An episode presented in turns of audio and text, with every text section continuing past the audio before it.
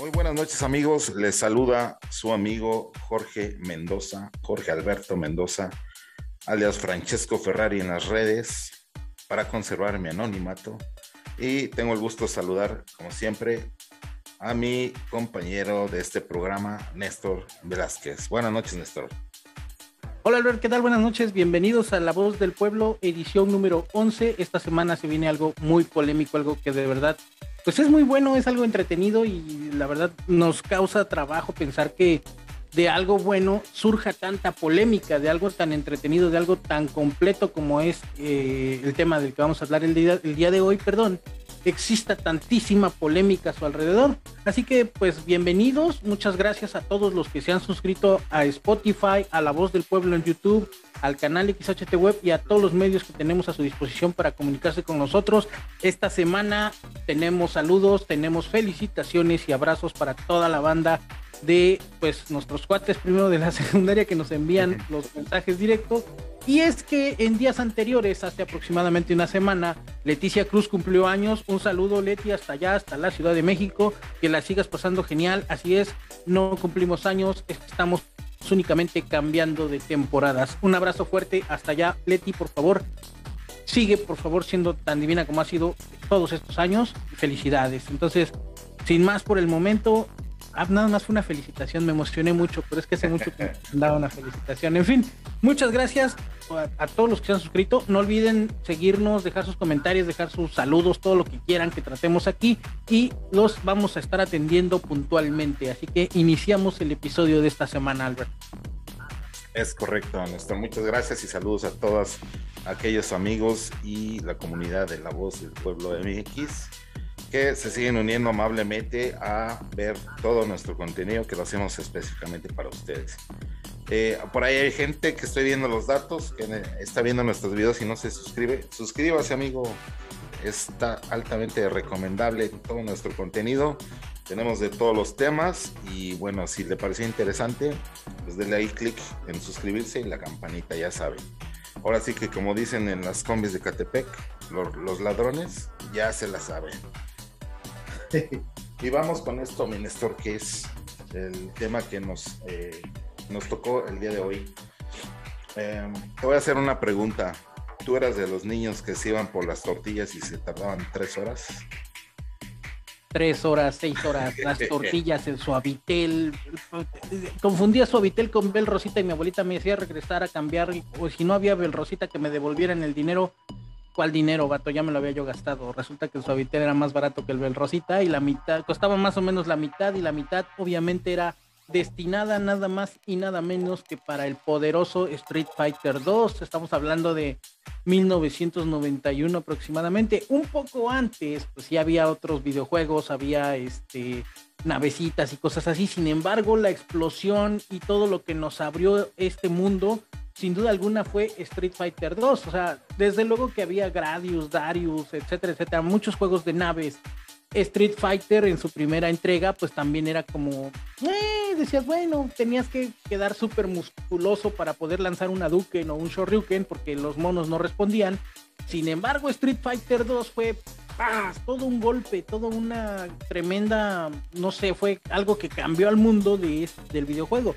Si Mario Bros. en los Nintendos y en las caseras y todo eso que yo no tenía en esa época había cambiado primero al mundo y había rescatado al mundo de Atari, porque Atari metió la pata muy feo, Street Fighter 2 abrió el mundo a todos. Digamos que lo democratizó en las maquinitas. Ibas tú a la farmacia, a las tortillas, a la tienda, a cualquier parte y había una maquinita de Street Fighter 2. Desde luego que yo me quedaba horas en Street Fighter 2 en esa época. Era imposible no quedarse y, sí, desde luego que yo era de los más este vaguillos, de los más este pues sí, que más practicaban en aquella época porque pues era una cosa enorme Street Fighter y no podías llegar a la escuela y no platicar, no sé, del final de Chun-Li, del final de Blanca, del final de Ryu, de Ken, o de cómo llegabas con M. Bison, las, las versiones estadounidenses M. Bison o Vega en las versiones japonesas, decía, llegué al final y me faltaban,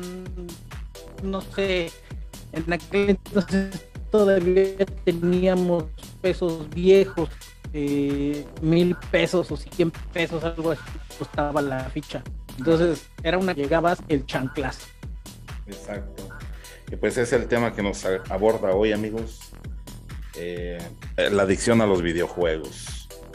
Eh, todo este tipo de circunstancias que nos hacen tener cierta dependencia de alguna cuestión, ya sea sustancia, persona, también, por qué no decirlo, o cosa, porque también hay adictos a las compras. En este caso, pues el, videojuego es un intangible porque es un software que pues te entretiene básicamente. Y hoy hablaremos y tocaremos en específico la adicción, las ventajas de los videojuegos, ya que estamos celebrando también el lanzamiento de un juego muy legendario para varias consolas ya, porque antes era como exclusivo de Xbox, nada más y nada más que Halo o Halo, como quieran llamarle, Infinity. El día de hoy se está haciendo la publicación de este videojuego en las eh, principales eh, plataformas de Microsoft, ya que pues es eh, uno de los juegos que se retrasaron por el tema de la pandemia y que de hecho ya presenta algunos errores según los críticos que ya lo han podido analizar, pero pues eh, el día de hoy se, se, festeja esta cuestión. ¿Tú fuiste más eh, partidario de las tradicionales máquinas Arcadia o eh, diste el paso natural a las consolas o siempre tuviste la nostalgia por estar en, en las Arcadias como, los, como empezamos, ¿no? todo después de la primaria o, la, al ir a las tortillas, como mencionas, nos enganchamos ahí con el jueguito que estuviera de moda. Así es. Yo, por ejemplo, soy súper fan y pues sí, sí, sí añoro esa época en la que llegabas y había lucecitas por todas partes, luces de neón, eh, música estridente y cosas así. No sé si te llegó a tocar, por ejemplo, en Plaza Nesa había un local enorme de puras maquinitas así. Y tenías para elegir de lo que fuera. Este, todavía no había juegos, digamos, así de bolitas y que te daban un boleto por cada un millón de puntos. No. Había única y exclusivamente maquinitas, así, la pantallota, los botonzotes, la palanca enorme. Y sí, desde luego que era. Yo soy más fan de la parte de salir con los cuates, ir que por el refresco, que la hamburguesa, e incluso escaparte de las compras y pasar a estos locales y echarte una dos horas de videojuegos, desde luego que sí era como un poquito más, eh, digamos, tradicional para esa época y para nuestros días, porque pues no había como, bueno, en aquel entonces no tenía yo como la facilidad de tener que la consola. Fíjate, para 1992 más o menos, yo apenas tenía un Atari y ya estaba existiendo el Super Nintendo. Entonces, la consola como tal, yo no la tenía tan en la mente porque la consola pues era prácticamente como una especie de lujo. ¿no? Entonces, pues viniendo de un extracto social, económico bastante bajo, la verdad, pues era difícil tener acceso a una consola. Y cuando yo tuve mi primer consola, era un Atari. Bueno, ni siquiera era un Atari como tal, era un emulador de Atari chino que mi mamá compró en Tepito, algo así, no sé dónde lo compró. No estoy diciendo que esté mal, ma, unos besos porque es nuestra mayor fan aquí en La Voz del Pueblo. Entonces, este, teníamos un Atari con 150 y tantos juegos integrados, todos eran repetidos, eran los primeros 16 y luego se repetían 8 veces, eran 152 juegos integrados, pero eran los mismos. Entonces, yo decía, bueno, estar en la casa jugando esto no tiene ningún sentido, mejor salgo. Sí me gustaba mucho salir a esa a los videojuegos y tener esta recompensa después de un final, después de a lo mejor llegaba a las maquinitas y había una persona jugando, poner la ficha en la ventana de la maquinita y esperar el turno a que otro jugara o a que el que estaba en ese momento se fuera. Claro que sí era yo súper fan de esta, me encantaba a mí los videojuegos y no lo podía yo, no lo podía yo como evitar. Para ese año, para esos años, pues sí era imposible no tener acceso a esas maquinitas. Mira, ahí está Capitán Comando, ¿ves? Sí me la sé. Se pone un resumen ahí para los que nos miran a través de YouTube un video ahí larguito de, todos los clásicos de esas arcadias que menciona por acá Néstor. Y sí, un saludo a tu mamá, que es la que veo que comenta todos nuestros videos. Muchas gracias, señora Juanita. ¿verdad? Sí. A ella y a todas las personas que nos siguen eh, tan lealmente y se interesan en nuestro contenido. Pues mira, sí, esto me trae la nostalgia. Hice aquí una, publicación de estos videos que ya están ahí en la red. Básicamente son todos los jueguitos que estaban ahí a la salida de las farmacias, en las tortillerías, no solo en los salones de Arcadias que pues eran eh, muy solicitados por nosotros los, los adolescentes de ese entonces, o niños, todavía me tocó a mí en la primaria ser, bueno, yo digo que era el campeón mínimo eh, regional del Estado de México en Street Fighter, con el personaje de Ryu, porque llegaban los gandallas del Conalep que ya tenían como 17 años me retaban y no me podían sacar hasta que me empezaban como a caventar y hacer esas marranadas, ¿no? De, intimidarte para que los dejaras jugar.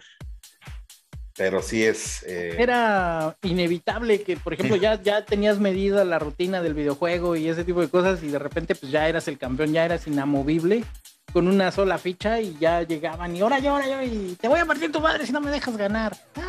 bueno, yo me voy. Hay, hay que te sepa tu triunfo robado. Y pues sí, era, era inevitable.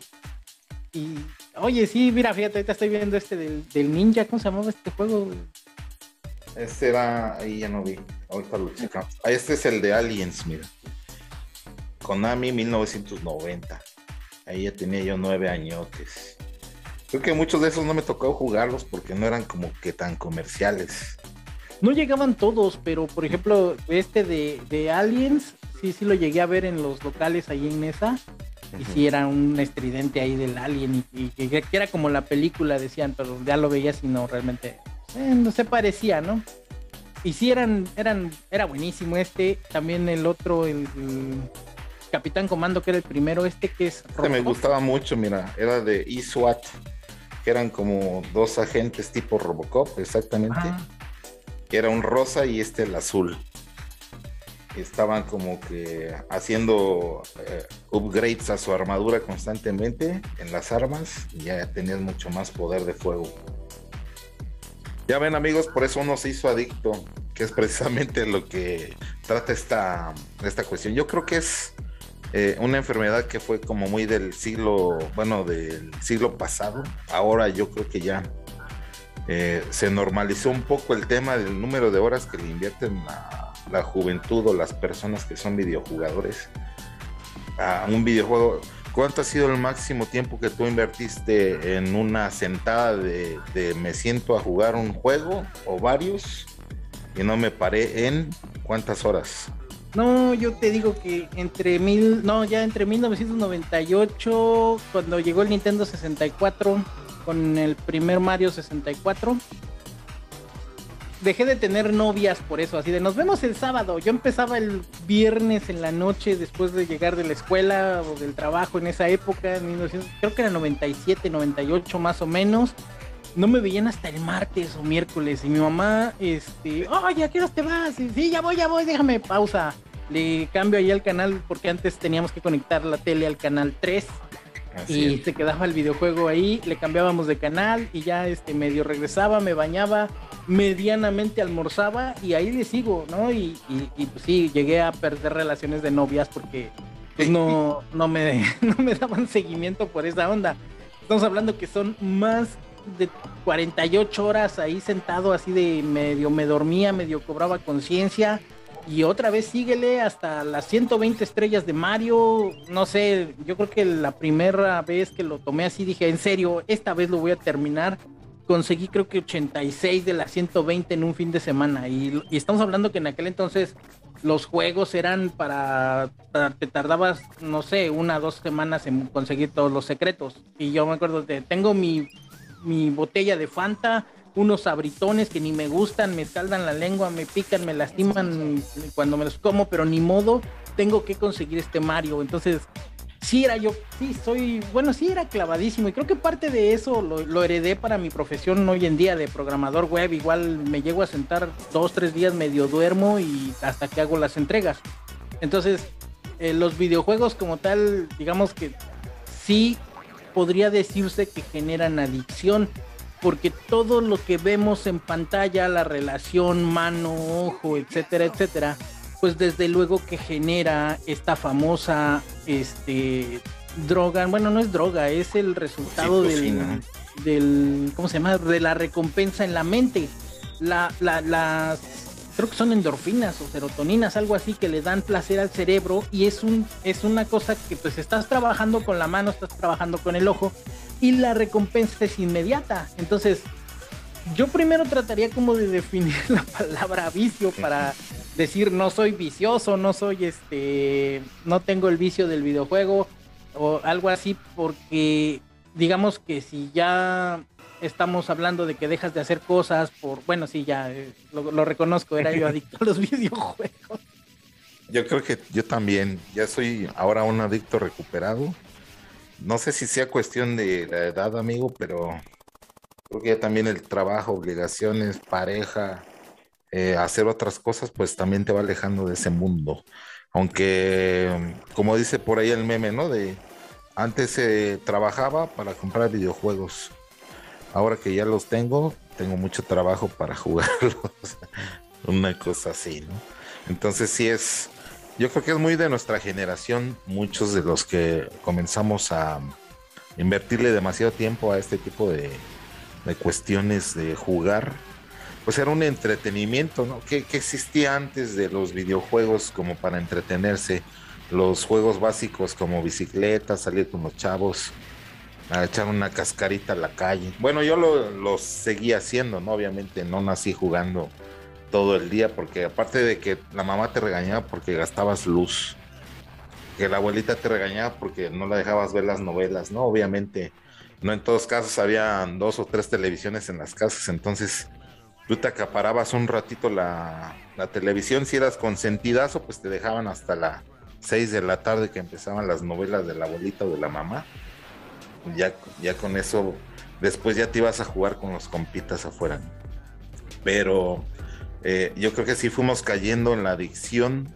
Eh, más que nada por lo que dicen, ¿no? Recompensas. Yo recuerdo muy bien el día que sacaron, ¿qué fue? Gears of War 4 o 3, me parece que ya empezaban los juegos descargables y habría que instalarlo en el Xbox One y hacer todo un tenga ahí. Y con las velocidades de internet que existían, pues era muy, muy lento el proceso. Incluso era como ya un ritual de toda la bandita de estar ahí conviviendo con, con los videojuegos, comprabas que la pizza, la cerveza. Creo que fue lo más sano dentro de toda esa adicción y esa dedicación, porque siento que en día ya más bien el perfil es de estar así en, en pantalla, jugándolo si tienes buen ancho de banda, compartiendo por Twitch o streameándolo por cualquier otra página o red social. Y este, y realmente ya muchos los ven como incluso hasta negocio, ¿no? Yo he visto canales de que están niños ahí jugando este, pues juegos bien avanzados de esos de shooter de Ghost Recon y cosas más avanzadas que incluso no están en su categoría de edad. Eh, aquí en México es muy común que se les asignen eh, estos juegos que son violentos a los niños, porque casi nunca se ha cuidado ese tipo de, restricciones, me parece. Y, siento que en nuestra generación pues nos tocó como gradual ir introduciéndonos a los videojuegos que fueron de este tipo, que son de lo más agresivo que veías era dispararle a navecitas alienígenas o a dinosaurios. Y después ya se convirtió en una, una cuestión más eh, gráfica, ¿no? Yo creo que así lo permitió la misma sociedad.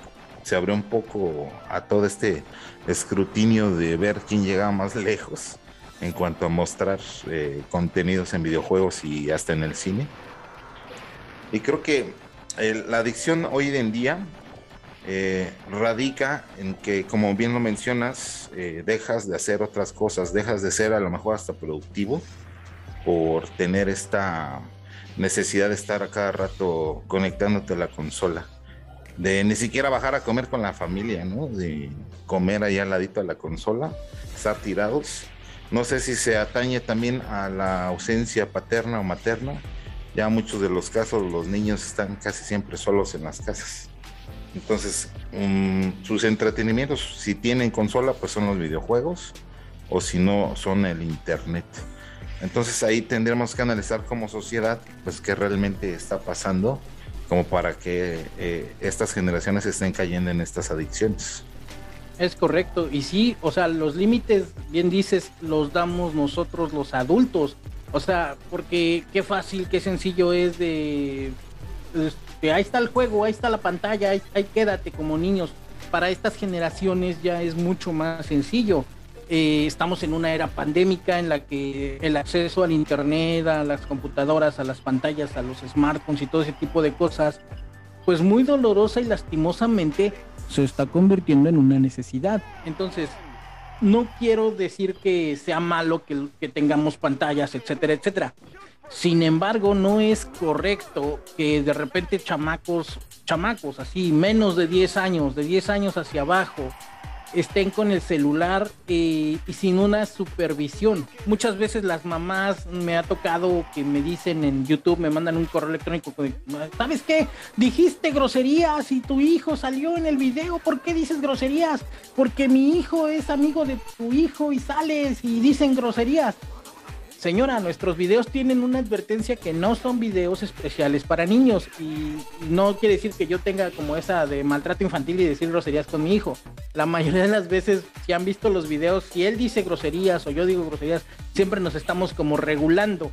No digas groserías, no digas esto, no digas lo otro. Entonces, a nosotros los adultos nos toca manifestar esos límites. Niño, no juegas hasta después de las 10 de la mañana. Después de las 10 de la mañana tienes hasta las 12, del día para jugar. Dos horas son muy buenas para jugar.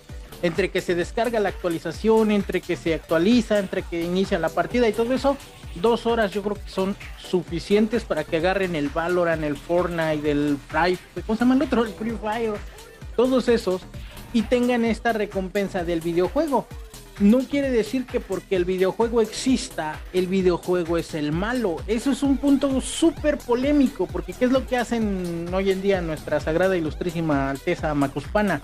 Los videojuegos son malos, los Nintendos. Vato, el ruco no puede controlar a su morro de 13 años en el palacio y quiere extender ese control, quiere extender ese...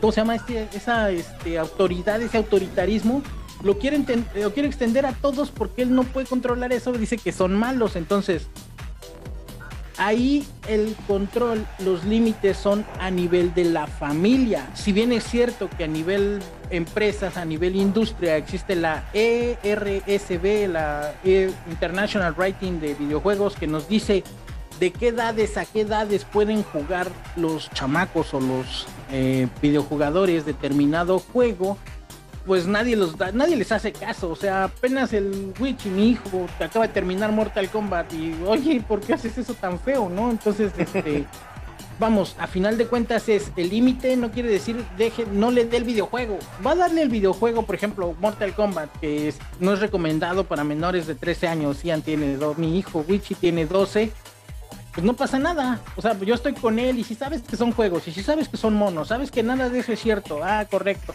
¿Cómo te sientes? ¿Un poco más psicópata homicida que ayer? No, pues no, no pasa nada. Ah, perfecto. Vamos a comprar café o lo que sea. Esos límites los, los tenemos que poner nosotros. Entonces, el videojuego como tal te genera la recompensa cada que tienes, avanzas un nivel, presionas un botón y este matas un enemigo, lo que sea te va a generar una recompensa. Sin embargo, el control a esas recompensas, como también podría ocurrir con sustancias ilegales o legales, es cosa de cada quien, o sea, cada uno de nosotros tiene que ponernos los límites, porque sí, sí, o sea, definitivamente reconozco que entre 1990 y 5 y el 2002 más o menos, pues yo era un monstruo de los videojuegos. Igual Nintendo 64, PlayStation, este, Super Nintendo todavía para ese entonces. Y no me los, este, y no tenía yo como un límite. Digo, no porque me vuelva a quejar de mi mamá, pero en aquella época mi mamá trabajaba de 7 a 7 y era difícil que más o menos pusiera como atención. Entonces, yo me iba a la escuela a las 7 de la mañana, regresaba a las 3 de la tarde, medio hacía tarea y ya de las 6 en adelante hasta que mi mamá llegaba a 9, 10 de la noche estaba yo jugando. Cenaba, se dormía, ¿sabes qué? Ah, yo me quedo haciendo tarea y me seguía jugando. Entonces, sí hay como un problema ahí con la parte de los límites. Entonces, no somos nosotros los que tenemos que ponerlas. No estoy diciendo que los juegos sean malos, no estoy diciendo que seamos malos padres, no, tenemos que prepararnos, a final de cuentas, pues nadie nos enseñó a ser padres. Y qué sencillo, qué bonito es que exista hoy en día que el Candy Crush, que el Val no sé qué, que cualquier juego. Ay, toma, mi hijo, el juego por si te aburres. Y toma, nena de 6, 7 años con el celular. Y, y es bien fácil dejarles el celular a los chamacos. Incluso hasta nos ayuda a ponernos flores, ¿no? Ay, mi hijo es re inteligente porque ya está con el celular y solito abre el juego. Ah, no quiero entrar en esa polémica, pero a final de cuentas somos nosotros los que tenemos que censurar antes de exigirle al gobierno, antes de exigirle a las organizaciones, al mundo entero que pongan una censura, que pongan unas cosas así, pues nosotros tenemos que empezar a trabajar sobre las áreas que corresponden primero a entender que las recompensas deben de ser pausadas, deben de ser realmente recompensas, que si juegas básquetbol te dejo jugar, si juegas, este, si vas al karate, si haces alguna actividad, en ese momento la recompensa se, se, lleva a cabo. No nada más porque ya tienes que la tarjeta, como ocurre hoy en día con Fortnite o Call of Duty Mobile, ya tienes la tarjeta de crédito, ya tienes este dinero, ya tienes para pagar, adelante, ahí está. Y estás realmente enviciado porque dejas de hacer cosas canalizas recursos, dinero o dinero que podría ser para una cerveza, una cosa así, lo canalizas a esta cosa, entonces ahí es donde está realmente el problema, donde estos, donde esto se convierte ya en un vicio nocivo, porque estás dejando de hacer cosas, estás canalizando recursos, estás dejando de atender a la familia y todo eso ocurre desde la base, desde la raíz, desde la familia. Así es. Bueno, de hecho, se habla de que mm, hoy en día ya se adoptó una mecánica de, recompensas, o sea, es eh, educación a través de los videojuegos. Esto quiere decir que se, determinó científicamente que nosotros como personas eh, trabajamos mejor cuando tenemos algún tipo de estímulo, ¿no? Que hizo em, los videojuegos inconscientemente desde el principio tu recompensa pues era ser el número uno en puntuación de la, de la Arcadia de tu colonia, ¿no? Poner tus iniciales. El decir, ese fue, ese, ese fui yo, ¿no? JMP era mi marca en, esos eh, skills. Luego Xbox lo retomó y lo magnificó poniendo los achievements, ¿no? Los logros desbloqueados por, por juego. Ya te, te, daba como un nivel también dentro de, de la liga de jugadores en las cuales ya exhibías eh, ciertos skills de que eras pues el más chucho en Guitar Hero o, el mejor, el rankeado del mundo, pues yo creo que también ya fue un, plus que, que bien adoptaron ya incluso estos, los que le llaman gurús, ¿no? De, del marketing y de ese tipo de circunstancias que ya lo analizaron tanto que hoy día ya le dan una recompensa a las personas eh, a través de este estudio, ¿no? Que se dio indirectamente a partir de los videojuegos. O como decían mucho antes, eh, los estudios eh, que desarrollas, pues, capacidades motrices más finas. ¿Esto a quién le sirve? Pues a cirujanos, a personas que trabajan con las manos, hasta dibujantes, ¿no?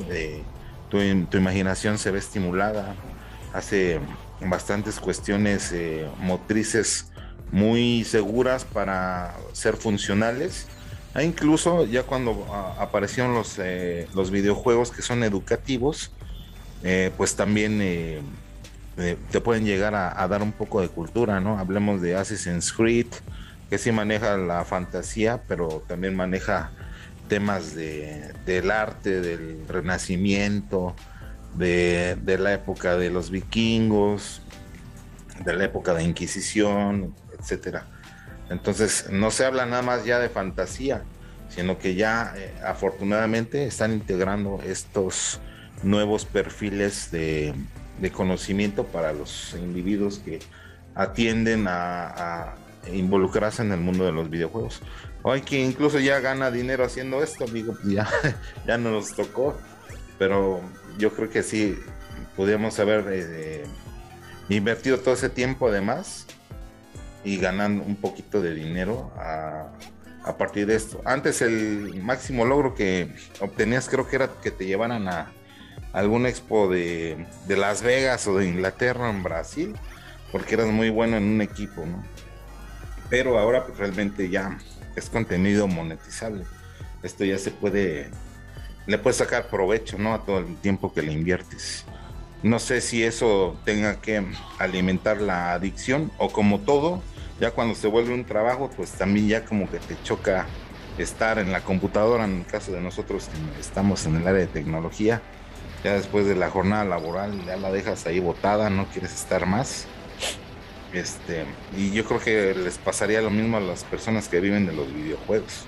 O no sé si a ti te ha pasado alguna vez. Llevo, llevo 10 años queriendo cambiar de negocio, cambiar de, de giro de giro, porque de repente digo, ya estoy hasta, ya no quiero ver una computadora. Pasé una época mm, hace como año y medio más o menos, dije, ya no voy a usar smartphone, estoy hasta el corro de hacer aplicaciones de smartphones, de, de páginas web, de todo eso, no quiero saber nada, me compré un celular de chicles y anduve yo sin WhatsApp, sin Twitter, sin Facebook, nada de eso, como unos seis meses más o menos. Y sí, o sea, sí se siente feo. Me, me, llegó a dar como de la calambrina de y el WhatsApp y, ay, no tengo WhatsApp. Bueno, este, ¿qué hago? ¿Qué hago? ¿Qué hago? Ah, voy a aprender otras cosas, a ver qué hago. No sé, entonces, eh, sí es difícil dejarlo, sí es difícil así. Y, y, por ejemplo, para mi profesión, para la profesión de andar haciendo páginas, andar haciendo aplicaciones para los celulares, creo que llevo una relación amor-odio, como bien dices, entre el trabajo y la pasión, porque la recompensa es al momento de, ay, mira, ya le metí un arreglo multidimensional aquí a la aplicación en Android Studio y ya puedo recibir y al mismo tiempo mandar notificaciones, qué bueno, etcétera, etcétera. Entonces, sí es complicado hablar de que, por ejemplo, las chavas o los chavos, los gamers están ganando dinero y les van a dar un premio y cosas así y que lo tengan que hacer a ese nivel es pesado. Vamos, yo no puedo agarrar ya el FIFA y me ponen ahí 12-0, 14-0, digo, bueno, y, los videojugadores de hoy en día le tiran mucho al, FIFA, ¿no? Que es el mismo FIFA desde 1998 hasta hoy en día. y yo no puedo agarrarlo, ya no tengo como esa relación ojo-mano, pues ya no puedo, pero por ejemplo, creo que me sirvió mucho a lo largo de todos estos años y puedo empezar, por ejemplo, a chatear o a escribir o a programar o lo que sea con el teclado sin ver las teclas. Es prácticamente un fenómeno. Me ponen hasta un trapo luego de que para ver cómo reacciono con las teclas y no me las sé. Y luego sin ver las teclas ya estoy escribiendo y mis chamacos me cambian las teclas de la P por la K y ahí ando haciendo locuras, pero sí trae, trae tanto beneficios como su, cierto nivel de, incongruencia. O sea, sí cuesta mucho trabajo llevarlo a un equilibrio, digamos, funcional. O sea, si te pasas dos horas, ya pasaste el nivel de vicio, ¿no? Pero si juegas un poco menos, a lo mejor no obtienes la recompensa y cosas así. Digo, hoy en día a lo mejor es un poco más complicado que hablemos de recompensa, que hablemos de progreso mediante los videojuegos modernos, porque las historias ya vienen incluso en español. Entonces, ¿qué hacíamos en aquella época? Mortal Kombat, Street Fighter, Capitán Comando, X-Men, todos los videojuegos que tuvieran cierto nivel de historia venían en inglés y, ya, y con, me voy a aprender esa frase y la apuntaba y la voy a traducir y con diccionario pequeño Larus eh, inglés español en mano vamos a ver qué dice el videojuego y vamos a entenderlo y vamos a tratar de pronunciarlo igual. Entonces el hecho de que hoy en día los personajes las historias eso hablen en inglés nos habla de que la recompensa a lo mejor o el esfuerzo sigue siendo o sea es, es como menor. Y las compañías creo que desde cierto punto de vista lo saben y por eso invierten tanto dinero, tanto, tantos esfuerzos, tantos recursos para poder mantener este tipo de cosas a nivel de entretenimiento de muy alto nivel. Es un problema, es una verdadera, digamos, contradicción que hablemos de que son vicio, pero al mismo tiempo alabemos tanto esta forma de expresión humana. Entonces, yo me atrevería a poner a los videojuegos Ah, no lo sé, como una especie de arte.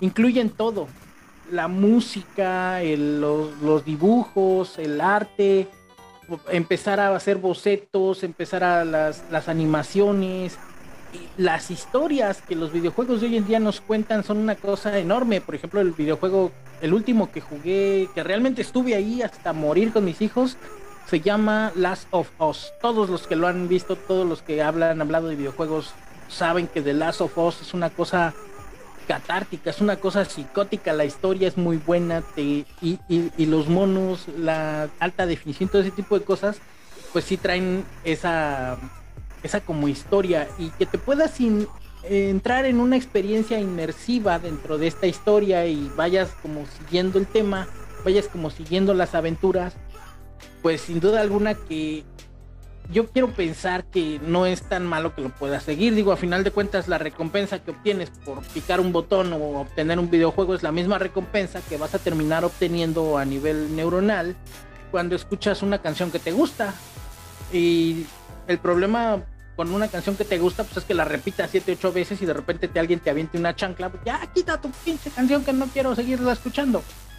Pero con los videojuegos es un poco más eh, problemático porque sí requiere que tengas ahí la atención, el ojo, la presencia, etcétera, etcétera. Vamos, esto es difícil de llegar a un acuerdo entre qué tan malo es un videojuego, qué tan bueno va a ser, porque pues a final de cuentas, como todo, si terminas en un exceso, si, incurres en el exceso, pues desde luego que va a haber problemas. Correcto. De hecho, es, este mensaje va más para aquellas amas de casa o padres de familia. tienen ahí como que la situación con un menor. En específico, pues que no satanicen estas, eh, estas cualidades que puede llegar a tomar su hijo al respecto de involucrarse en el mundo de los videojuegos, ¿no? Porque muchos dicen, ay no, yo se los prohíbo porque están como idiotas todo el día ahí en la televisión y no sé qué.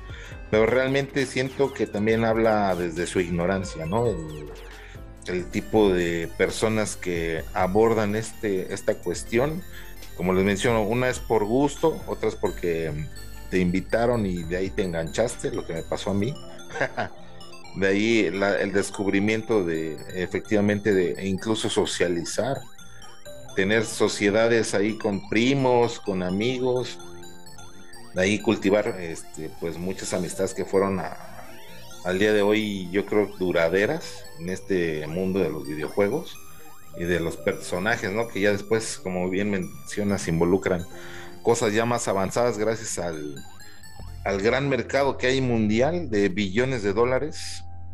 Ya hay hasta presupuesto para programadores de de texturas, programadores de, de, arte o, los que les dicen los escritores, ¿no? Ya está ahí juegos con guion, ya tienen escritores en, sus en sus líneas de, del desarrollo del videojuego. Si ustedes ya lo ven, ya es como una película de mucha gente que se involucra, ¿no?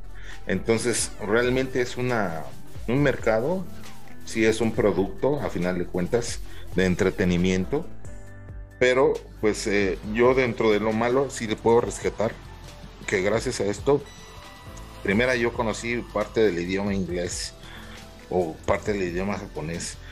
Conoces eh, culturas eh, diferentes a la tuya, conoces cuestiones de, incluso ya de programación, ya cuando te clavas un poquito más, dices, ah, pues este monito se, se mueve porque tiene esta sentencia programada en el joystick hasta cuando ya eres un poco más nerdo de los videojuegos y te bajaste lo que le llamamos los simuladores a tu PC y que tienes que estar configurando tu controlito ahí manualmente, pues entiendes la mecánica de cómo se mueven los personajes dentro de un videojuego, ¿no? O hasta que por ahí dicen el hack de cambiarle de color la blusa o de hacerlo verde en vez de color amarillo ese tipo de cuestiones involucran ya la, incluso la programación. Entonces yo les diría, padres, pues no, no sotanicen esto, es eh, si se sabe cuidar y se sabe reglamentar el, número de horas que puede estar un menor dentro de un videojuego y con quién está, ¿no? Porque además ya siempre te encuentras eh, a críos de 4 o 5 años en el Fortnite matando gente y son más expertos que una persona de 30 o 40 años. Entonces sí, sí cuidar eso porque realmente involucrarse no es nada más decirles cuánto pueden jugar o qué pueden jugar y qué no, sino qué contiene el videojuego, ¿no? A lo mejor sí eh, echarse un clavado primero a ustedes a lo que van a ver ahí, porque sí hay juegos que ya incluso involucran temas sexuales, que a lo mejor los niños no están eh, preparados para entender, ¿no? De esa manera. Y, qué bien que sea nada más de ignorancia, pero qué tal que les pueda llegar a desarrollar algún tipo de inquietudes no supervisadas que pues no, no tendría por qué tener ese enfrentamiento todavía. Entonces, hablando en específico de esta cuestión, amigos, ya hay tratamientos, hay cuestiones psicológicas que atender en dado caso que el niño pierda el piso, por así decirlo, la, la concepción de la realidad sí existen tratamientos eh, psiquiátricos, ya no es psicológicos, sino psiquiátricos, de atender este tipo de cuestiones con, con doctores expertos. O sea, si ven que realmente el comportamiento de su hijo ahorita ya está afectado porque pues no se dieron cuenta y lamentablemente el niño está cayendo en una adicción que hasta le cambia el humor cuando no lo dejas jugar o se pone rebelde o hace tipo de cosas no aceptables pues sí tendrían que tomar cartas en el asunto.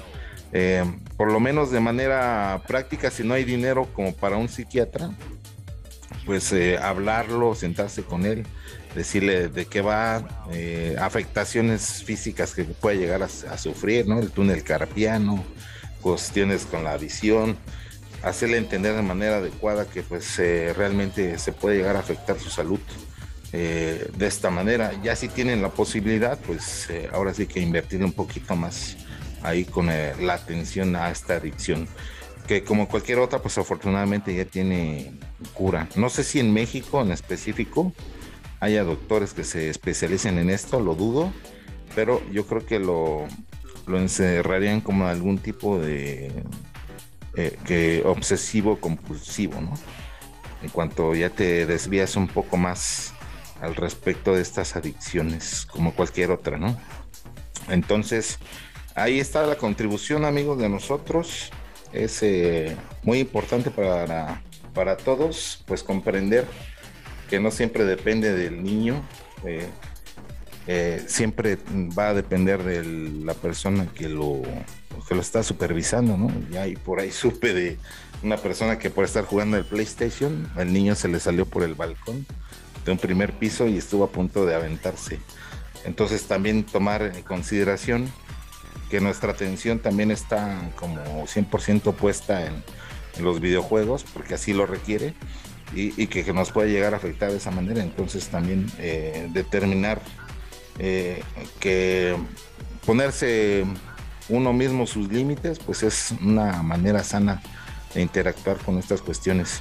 Y ahora si ya están listos amigos, pues dense ahí con el Halo, métanse ahí a los eh, videojuegos de Free Fire o de Fortnite o al que les guste, ¿no? A mí me gustan más un poquito los educativos. Cuando era como más joven los shooters y los de tipo Resident Evil, Gears of War, ese tipo de cosas me gustaba bastante meter el tiempo.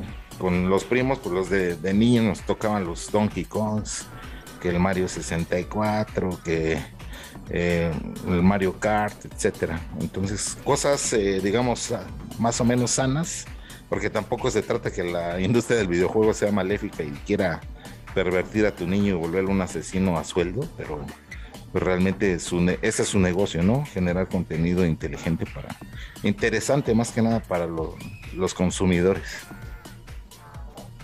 Sí, sí, es correcto. O sea, la, la, censura no debe de venir de lo macro a lo mínimo. O sea, debe de venir desde nosotros, desde las familias.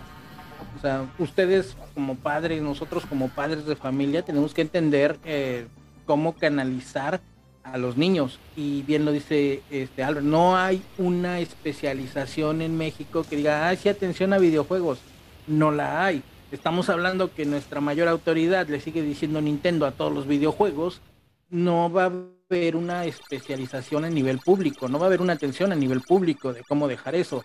Y cómo nos, puede, cómo nos podemos nosotros, pues, em, está mal asociarlo hacia los 12 pasos, ¿no? Eh, déjalo tantito, solo por hoy.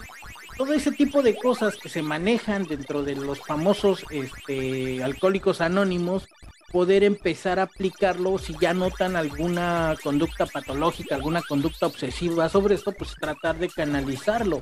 Y desde luego ahorita, pues siempre tener como esta atención a que, a ver, ¿qué estás haciendo? A ver, ¿cuánto tiempo llevas? ¿Por qué? ¿Qué ganaste? A ver, cuéntame la historia. Entonces, sí hay que tener como esa apertura así de, a ver, ¿por qué estás son las 2 de la mañana y tú estás jugando Valorant? Ah, bueno, es que está bien buena la historia, es como si fuera un espía con magia y no sé qué. A ver, vamos a ver cómo se juega. Entonces, esa inmersión padre adolescente o padre pequeño, padre con el niño, al niño también le va causando como que, híjole, no quiero que mi papá vea esta onda, no quiero que, ya mejor vamos a jugar otra cosa, o vamos por un agua, o vamos por un refresco ese tipo de cosas tenemos que empezar como a nosotros intervenir, porque si lo dejamos y, hacemos, nos hacemos a la idea que si está con la tablet, si está con el celular y el niño ya es bien listo, ya es bien, bien inteligente, porque solito pone el videojuego, créanme que nos estamos engañando de una forma, pero bien feo. Peor que cuando alguien dijo la esperanza de México. O sea, ese momento en el que nos estamos engañando de que el niño ya está bien inteligente, no es cierto, el niño solamente tiene memoria muscular para abrir el Candy Crush, para abrir el Fortnite o lo que sea en el celular. Eso es peligrosísimo porque de ahí obtiene sus, recompensas y sus recompensas tendrían que ser eh, calificaciones, eh, jugar a la pelota con ellos, ese tipo de cosas. No que el Candy Crush le diga cosas ahí. Y perdón si pongo Candy Crush, pero es que yo tengo un problema con el Candy Crush con mis sobrinos. Y entonces, ese tipo de, situaciones, pues es, a ver, explícame, ¿de qué se trata la historia? No es que no tiene historia, nada más hay que hacer reglas de tres. ¿Qué pasa si haces esto? ¿Qué pasa? Ay, tío, ya me aburrí. Entonces, les hablo desde algo que yo he aplicado y que yo he visto que funciona. O sea, intervenir en, en el momento en el que ya digo, no, pues ya llevas dos horas ahí, carnal, a ver, explícame con el FIFA también pasa, ¿no? A ver, vamos a jugar, a ver, yo te reto con el FIFA y yo me voy a poner el nombre de mi equipo y yo juego con el FIFA. Y otra vez, y otra vez, y, los mismos chamacos en esta intervención, en este, en este forzarles a que yo también entro y también nada más me pongo ahí a ver el videojuego, qué es lo que están haciendo, en ese momento los chamacos se, se empiezan a autocensurar, se empiezan a poner límites. Porque una cosa es realmente intervenir, realmente entrar. No estoy diciendo agarren los achanclazos, a cinturonazos. No, estoy diciendo participen con ellos. Participen con ellos del videojuego, que les expliquen, que platiquen, todo eso. Y los chamacos, no sé si les da pena, no sé si no les gusta que en la partida en línea, en el juego en línea, los oigan. ¡Ay, ahí está tu papá! ¡Jijiji! Se burlan y los chamacos solitos lo van dejando. No, sabes que ya se terminó la partida, ya me voy. Vamos a otro lado. Les hablo porque a mí me ha pasado. Entonces, estos límites, esta autocensura empieza de padres a hijos y ya de ahí hacia arriba. Como bien lo dice Albert, las empresas no les va a importar. Las empresas invierten una cantidad desmesurada de dinero para tener buena música, para tener buenos gráficos, para tener buena movilidad en los videojuegos, a las empresas no les importa y si ustedes compran eh, Mortal Kombat 2099 y se lo dan al chamaco de seis años, ¿de quién es la culpa? La empresa cumple su chamba porque sus accionistas, sus inversionistas le piden un nuevo videojuego, le piden un nuevo activo que genere dinero. Y ellos lo cumplen, pero ya para que no sea parte de la violencia, pues eso nos toca a nosotros. Y no estoy diciendo que porque los videojuegos hagan violentos a los niños, eso créanme que no, o sea, yo les está hablando a alguien que vivió el boom de Mortal Kombat, o sea, cuando Mortal Kombat salió y decían que era satánico, mortal, sangriento, un videojuego de los años 90 era lo peor que había ocurrido en esa época. Ah, por favor, claro que no. Me da miedo cuando está pasando el del gasto que me vaya a pegar o algo así. Digo, no, no salgo, no soy violento. O sea, no hay, no es una determinante de que tomen el Call of Duty, el lo que sea, a que sean violentos. No, es cierto, o sea, digo, vamos, estamos hablando que los casos son muy de Estados Unidos, ¿no? Que sean como que fans o cosas así, no quiere decir que por eso se volvieron locos, se les destapó la olla y fueron a matar a la gente. Claro que no. Hay muchas otras personas que juegan Call of Duty, que juegan todo eso y son médicos, son este, personas que están siendo productivas. Entonces, esos límites, esos, este, esa censura, pues nos corresponde a los padres, no les corresponde a las empresas. Oigan, no haga, no haga tan violento su videojuego porque mi hijo lo ve. señora, si sabe que nosotros empresa tenemos una norma que cuando usted compra un videojuego aparece una letrota, una M para mature, que significa maduro, que son videojuegos para adultos, una letrota que dice E, everyone. La everyone es para todas las edades. La otra no recuerdo, pero son letras que definen a qué edad va dirigido cada, cada videojuego. Entonces, si usted compra un videojuego M para su chamaco de 6 años, pues es su culpa. O sea, usted debe de estar consciente, usted debe tener en mente que existe esta clasificación de videojuegos. Así es, entonces échele por ahí un, ojo amigos, no lo echen en saco roto. Eh, está al alcance ya de un clic, ¿no? Usted te metan en el Google la búsqueda de las clasificaciones que existen de los videojuegos y cuando el niño le pida un videojuego, usted ya va a tener la referencia de, ah, mira, ¿qué crees, mijito? Este sí no lo puedes jugar porque se recomienda para mayores de tal edad. O este, ah, pues va, sí te lo compro, está en tu rango de edad, no está permitido. Usted no se deje engañar ni sorprender porque también los niños son bien, ah, bien listos y te van a decir, es que mi amiguito de la escuela lo tiene y sus papás se lo dejan porque no tiene nada, que te diga él. No, no pasa nada, este, violento que no haya visto ya en las películas. A lo mejor sí, pero pues está eh, dentro de su consideración ver lo que consume su hijo, ¿no? ¿Quién quiere que sea? Digo, no, no lo vamos a volver un psicópata porque para eso se requiere también un tipo de enfermedad mental, si así quieres decirlo, combinada con una mala orientación, pues puede ser una bomba de tiempo pero no necesariamente por los videojuegos, también puede ser por cuestiones de dónde creció el, sujeto, eh, por cuestiones de quién lo rodea, a lo mejor si la familia es ya considerada de esas que son este, agresivas y delincuentes de la colonia, pues para él va a ser normal ver eh, la agresión o robarse algo. Eso va a depender mucho del impacto eh, ambiental, pero no es determinante porque eh, de la misma casa que pueden salir una persona de lo peor, también puede salir una persona de provecho para la humanidad.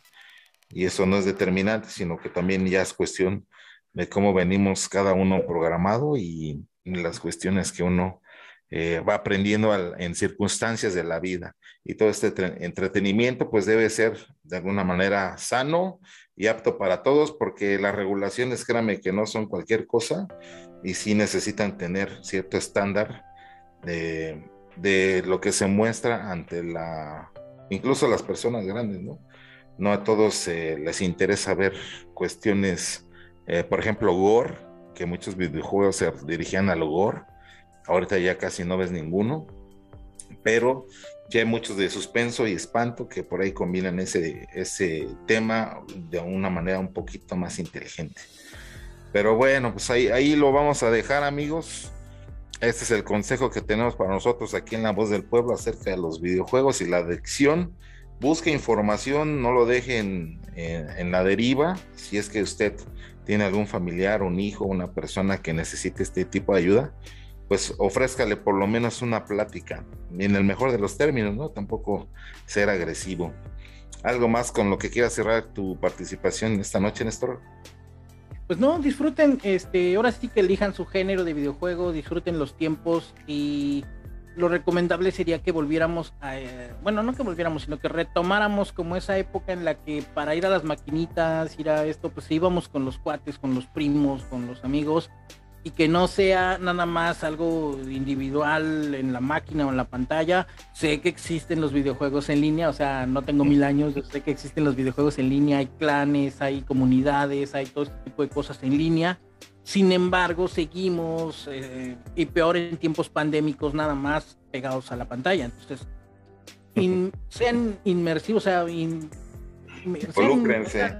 involúcrense con las historias de los videojuegos con sus hijos y con las historias de los videojuegos para que vean que no nomás es el tic tic tic, o sea, no, hay toda una industria enorme para todo este tipo de cosas y pues si se lo llevan de tarea, por favor, platíquennos cómo les fue y búsquennos en las retas también del Call of Duty Mobile y en el Fortnite también nos van a encontrar de vez en cuando.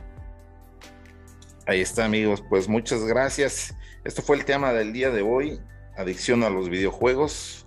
Y eh, le agradecemos su suscripción al canal. Ya saben, las redes de eh, Néstor, que es XHT Web, perdón. Y acá la voz del pueblo MX. Agradecemos su escucha en este video y ahora también podcast. Más bien, primero fue podcast y ahora ya también video. Gracias por seguirnos apoyando. Esto fue La Voz del Pueblo MX. Que tengan un excelente inicio, fin o comienzo de nuevos proyectos y semanas. Gracias. Hasta luego. Hasta luego.